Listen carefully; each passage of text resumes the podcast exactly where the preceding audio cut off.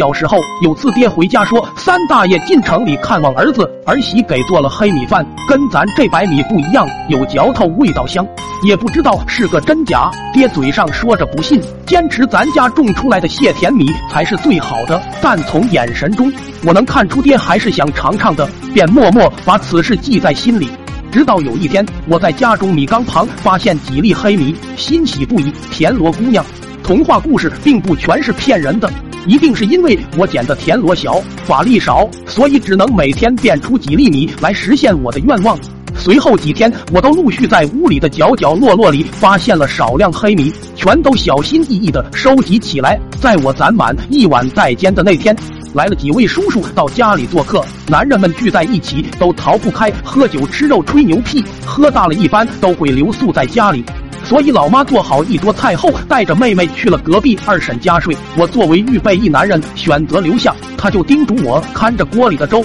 我趁此机会就把黑米一口气倒进锅里来回搅拌，用小火慢慢熬着。就带着激动雀跃的小心情回到屋里，看他们各种神吹海侃，气氛越来越高，都快把我房顶吹上天了。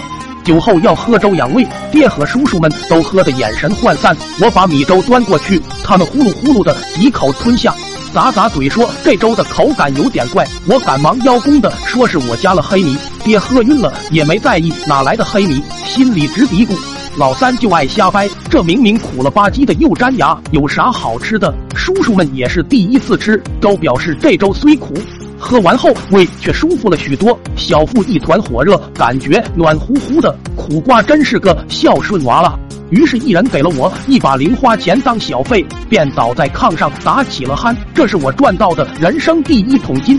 回到里屋，就开始一张一张的来回数。半夜的时候，我被外屋一阵二踢脚砰砰，夹杂着摩托车突突突，混合着扑叽扑叽的声音吵醒。接着便听一位叔叔在屋外大喊：“老瓜，换我蹲会儿，就一分钟。”老爹大喊：“没门！今天谁也别想让我出坑。”在这位叔叔望毛兴叹之时，另一个眼疾手快回屋抢了起夜用的残余。坐下就一顿释放，那表情酸爽的很。剩下几位叔叔忍不住，只能跑到院外蹲墙根解决。引得村里野狗前来加餐，新鲜热乎的，还怕叔叔们跟他们抢吃的，冒着绿油油的眼光紧盯不放。我数着票子，看着热闹，一点也没有大祸临头的自知。第二天早上，老妈带着妹妹一进屋就被呛了一跟头，炕上一坨坨，地上一摊摊，痰盂盆满满，这家简直不能要了。老妈正在埋头收拾中，爹带着叔叔们从卫生所回来了。老妈赶紧问：“这是怎么了？”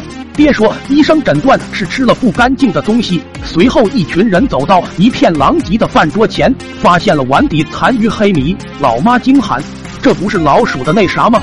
顿时，他们胃里又一阵翻涌，纷纷跑进里屋围住还在数票子的我。二二，心痛啊！票子刚捂热就飞了。